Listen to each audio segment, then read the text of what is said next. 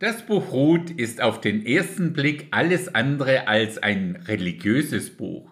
Selbst Gott hat darin keinen öffentlichen Auftritt, weder er selbst noch irgendwelche Engel oder Propheten oder so.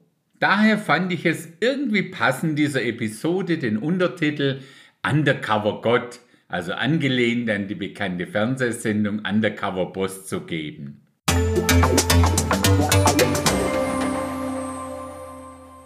Das Buch Ruth ist eins von zwei Büchern in der Bibel, das nach einer Frau benannt ist. Diese Ruth war eine nichtjüdische moabitische Frau. Dazu müssen wir uns noch kurz einen Vers aus dem fünften Buch Mose anschauen.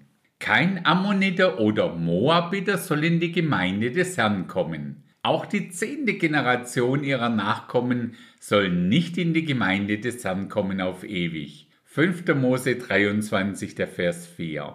Daher ist es umso spannender, wie es Ruth doch geschafft hat, ein eigenes Buch in der Bibel zu bekommen. Wir finden diese Ruth letztendlich sogar in der Generationslinie von Jesus. Matthäus 1, Vers 5 und 6. Salmon zeugte den Boas mit der Rahab. Boas zeugte den Obed mit der Ruth und Obed zeugte den Isai, Isai zeugte den König David. Aber ich denke, es ist am besten, wenn wir das Buch mal so im Schnelldurchlauf zusammen durchgehen. Rot 1, die ersten beiden Verse. Und es geschah in den Tagen, als die Richter regierten, da entstand eine Hungersnot im Land. Damals zog ein Mann aus Bethlehem in Juda fort, um sich im Gebiet von Moab niederzulassen, samt seiner Frau und seinen beiden Söhnen. Und der Name dieses Mannes war Elimelech und der Name seiner Frau Naemi. Seine beiden Söhne aber hießen Machlon und Kilion. Sie waren Ephratiter aus Bethlehem in Juda. Und sie kamen in das Gebiet von Moab und lebten dort. Allein in diesen ersten beiden Versen stecken schon ganz schön viele Infos für uns. Unter anderem heißt es da ja in den Tagen der Richter. Ja, wie war's denn da? Das fasst am besten der letzte Vers aus dem Buch dieser Richter zusammen.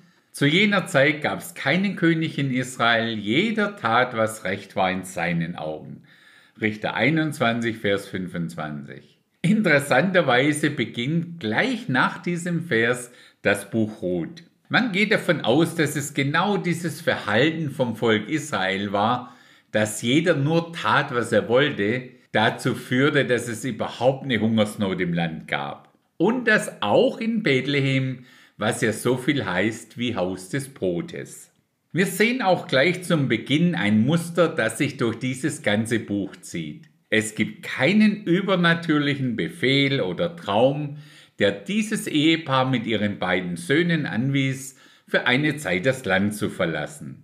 Das Ganze war erstmal einfach eine Reaktion auf die gegebenen äußeren Umstände. In Moab war es dann so, dass der Ehemann von Naomi recht schnell verstarb.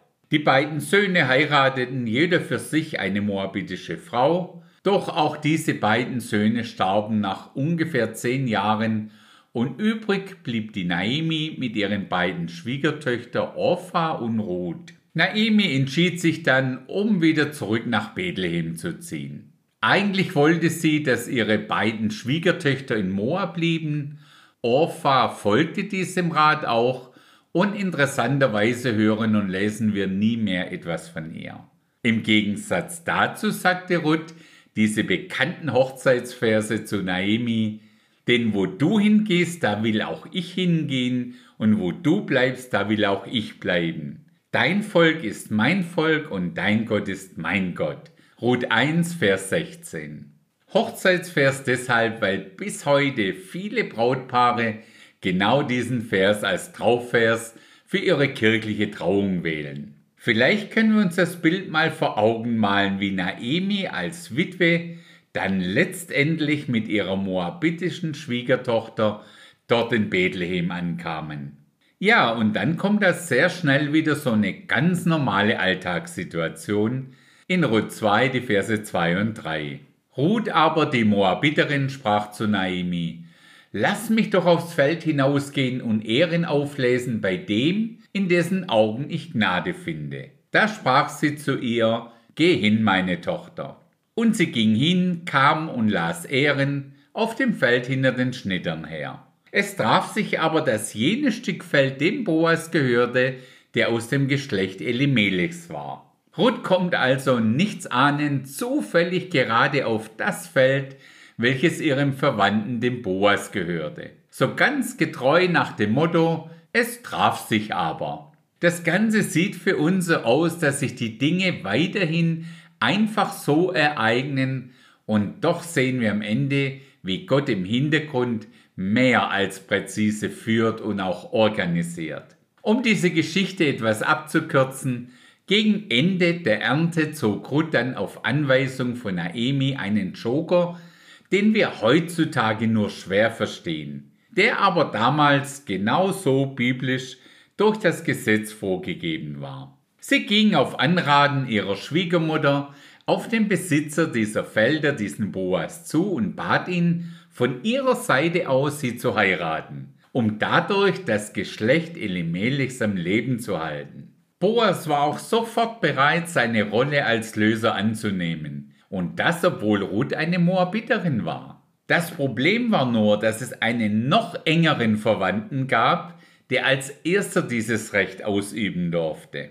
Boas musste also das Ganze erstmal mit dem klären. Und das lesen wir dann in Ruth 4, Vers 1. Boas aber war zum Stadttor hinaufgegangen und hatte sich dort niedergesetzt. Und siehe, da ging der Löser vorüber, von dem Boas geredet hatte. Da sprach er, Komm, setz dich her, du, so und so. Und er kam herbei und setzte sich. Boas und dieser so und so, wie ihn die Schlachterbibel benennt, kamen letztendlich überein, dass dieser so und so zwar gern die Rechte an Naemis Familienäcker hätte, aber er nicht bereit war, auch Ruth, die Moabiterin, zu lösen und sie damit zusätzlich als Frau zu nehmen. Und so heiratete letztendlich die Ruth den Boas. Dies alles geschah vordergründig irgendwie einfach so durch die zufällige Verkettung von vielen großen und auch kleinen Ereignissen im Leben einer Naemi und der Ruth.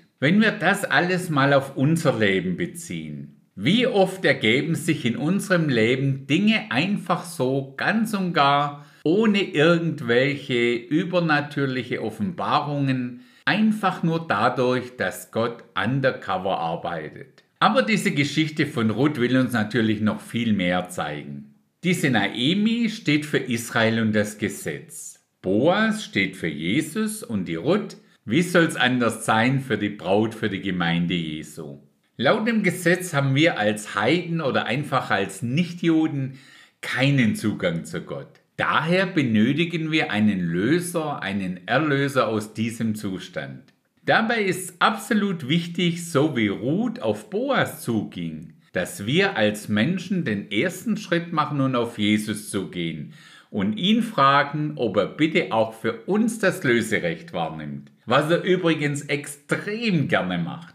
Diesem ominösen Mr. So und so, der ja für das Gesetz steht, war es zwar möglich, das Land zu kaufen, aber nicht um die Ruth zu lösen. Dem Gesetz ist es möglich, viele Dinge des normalen Lebens zu regeln, aber es ist ihm absolut unmöglich, den Menschen als solchen zu lösen oder zu erlösen. Mit diesen Zusammenhängen verstehen wir auch etwas besser, warum es Gott so wichtig war, dieses Buch mit seinen 85 Versen in den biblischen Kanon aufzunehmen. Soweit ich das sehe und verstehe, ist dieses Buch Ruth das einzige Buch im Alten Testament, das die Geschichte von Jesus und seiner Braut, seiner Gemeinde, seiner Kirche so klar und plastisch darstellt. Ach ja, übrigens ist es zwar nicht bewiesen, aber auch nicht ausgeschlossen, dass die Engel, die den Hirten auf den Feldern von Bethlehem damals die frohe Botschaft von Jesu Geburt verkündeten, dies auf genau diesen Feldern von Ruth und Boas taten. In diesem spannenden Sinne bis zum nächsten Mal.